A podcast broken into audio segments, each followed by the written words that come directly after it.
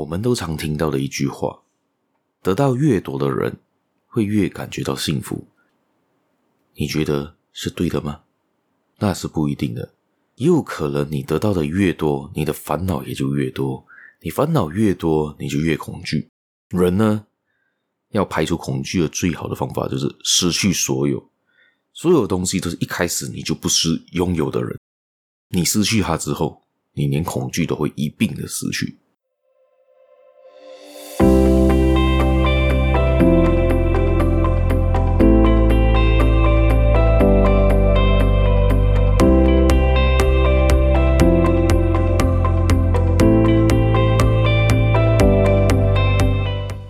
Hello，大家好，欢迎大家又来到这个犹太小故事这个 Podcast 这个节目了。我是小叶，在这里跟大家说一声早安、午安、晚安。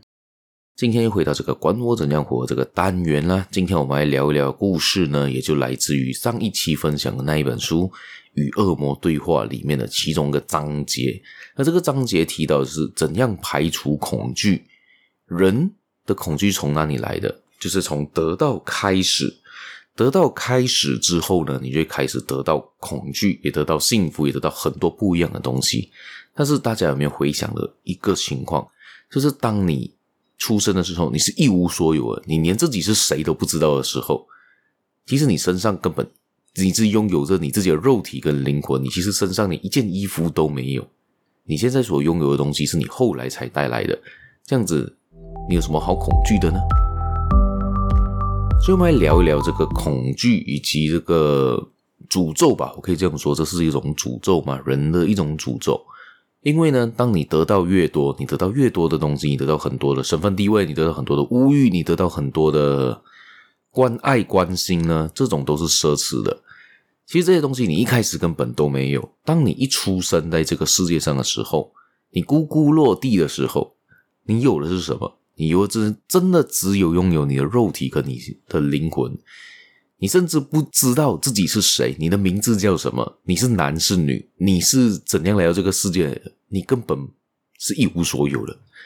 这个是小孩真正一刚出生，所有人一刚出生的情况都是一样的嘛，都是光溜溜的，都是一件衣服都没穿的情况出现在这个世界上，然后才有人赋予你你的名字，你的性别。你的性别认知、你的财富、你的物欲、你的关爱、你的关心、你的身份、你的地位，都是那个时候才被物赋予的。所以呢，你是真的需要这些东西吗？很多时候其实不是你真的需要，而很多时候是你害怕失去它了。在这本书里面，这个作者就举了一个，举了两个例子啦，主要有两个例子，一个是他跟他女儿的对话，以及是一个小红帽的故事。有一天呢，他就带着他的女儿去上幼儿园。他女儿身上就带着一个玉手，日本人的玉手就是我们华人的护身符啦。我们这样解释就是护身符。当他走着走着走着走着到学校了之后，他女儿发现，诶，那个护身符不见了。他就很紧张，就回返回原路。他跟他爸爸两个人就返回原路，开始寻找那个护身符。他找啊找啊找，找了很久，终于找到了。找到之后，他想，诶，他就这个时候，父亲就觉得很疑惑，他就问他，诶，怎么你这么这样执着于这个护身符、这个玉手呢？那小孩就很天真啊，他说，诶，爸爸，这个你不是之前告诉我，你如果有这个玉手就会有幸福吗？如果不见的话，就代表会有不幸的事情发生在我的身上咯。这个时候，他就开始做一个机会教育，他就跟他女儿说道，玉手代表的只是一个象征。他就用一个比较可能比较小孩说话的方式啦，但是简单的概括就是说到呢，你一开始你我还没有拿着这个玉手给你，还没有拿这个护身符给你的时候，你是感觉到不幸福吗？你感觉到很不快乐吗？他女儿说没有啊，我以前都觉得很开心啊，很快乐啊，跟你们生活在一起都很开心啊，有可以上学，可以有穿美美的衣服，可以吃好吃的东西，就是没有感觉到不开心啊。只是偶尔也会有一点不开心的情况，但是大多数情况都是 OK 啦，都是蛮开心的。这时候他就说：“这样子，你拿到御守之后，你觉得更加幸福、更加美满吗？”其实也不代表一定啊。所以，它整个东西的代表的意义就是说，其实你一开始就没有拥有这个御守之前，没有拥有这个护身符之前，你过的生活应该也是不差，也是一样的嘛。这样子，你拥有了它之后，你生活就会改变了吗？所以。你只是失去了那一样东西的话，只是失去了那个象征性的东西。而当你没有那个象征性的东西之后，你生活就会改变嘛？其实不一定啊。以这个故事的看法就是这样子。而另外一个例子呢，他就打比方了，他就问到他的女儿：“诶，这样你听过小红帽的故事吗？但小红帽为什么会成为小红帽呢？那小红帽呢，也就是呢一个小女孩被赋予了她戴上这个头巾，然后拿上一个篮子去她奶奶家嘛。所以假设她今天没有戴这个头巾，她没有拿着那一个篮子的话，没有装着一些食物的话，她其实就不是小红帽，她就是个很普通的小女孩啊。那她就因为披上了那个。那个红红巾，他才成为了小红帽，所以呢，他很多时候就会变成是每个人认知的小红帽了。它这个是一个一个一个比喻了，我们以这个是比较虚拟虚化，以故事里面说故事可以比较有点难理解，有时候会比较难理解。我比较好解释，我们以现在现今生活我们社会上发生的事情来做一个例子，大家可能会比较会明白。我们来回想一下。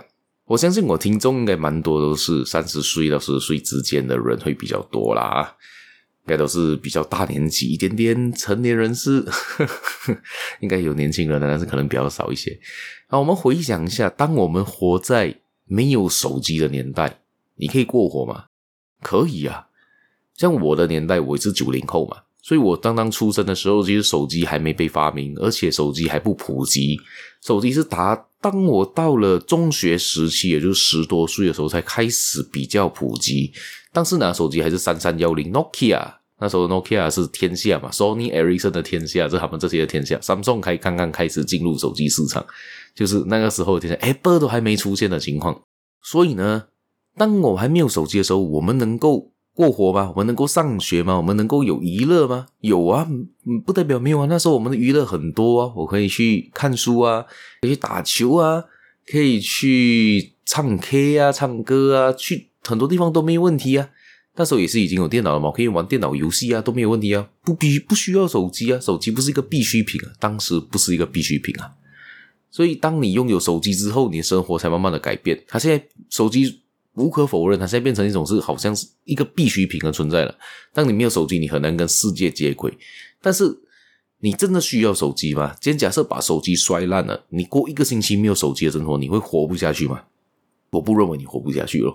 多数人，你隔离手机之后，你会发现到，你可以减少很多不必要的时间，再恢复不必要的讯息，减少很多不必要的讯息进入到你脑里，尤其是那些那些很。无理取闹，或者是一些无厘头的一些影片、短影音啊，那些都是一种很充实着在我们的生活当中。我也不例外的，很多时候不小心看小红书啊，去看 TikTok 啊，去看呃 YouTube 的 Re 的的 Short 啊，去看 Instagram 的 real 啊，Facebook 的 real 啊，这些啊，都会被不小心的影响，看了很久很久，然后自己不自觉，这是一种不好的习惯吧？有时候是真的会不小心的就坠入了这个陷阱里面。当你把那时间拿出来，你去增进自己不好吗？